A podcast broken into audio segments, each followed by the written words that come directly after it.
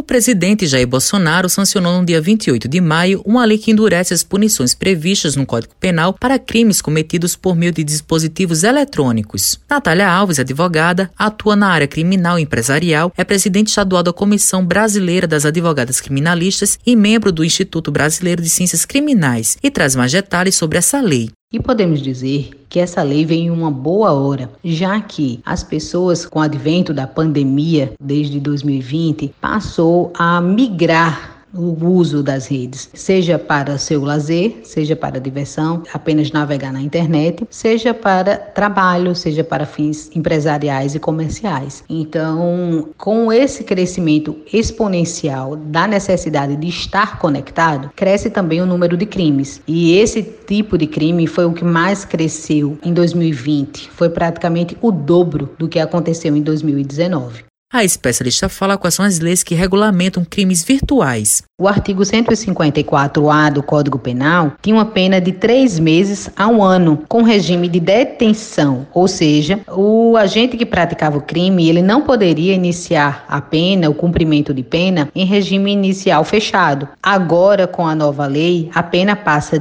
no mínimo de um ano, podendo chegar até a quatro anos. E a modalidade de cumprimento da pena também foi alterada, podendo ser de reclusão. O que é que significa isso? Que o agente que cometeu o crime crime pode iniciar o cumprimento da pena no regime fechado. E isso, a, a interesse do legislador é exatamente aumentar a pena, agravar a pena, para que as pessoas, ao praticarem esse tipo de crime, observem, saibam que estão mais rígidas e que é possível sim uma pena de prisão.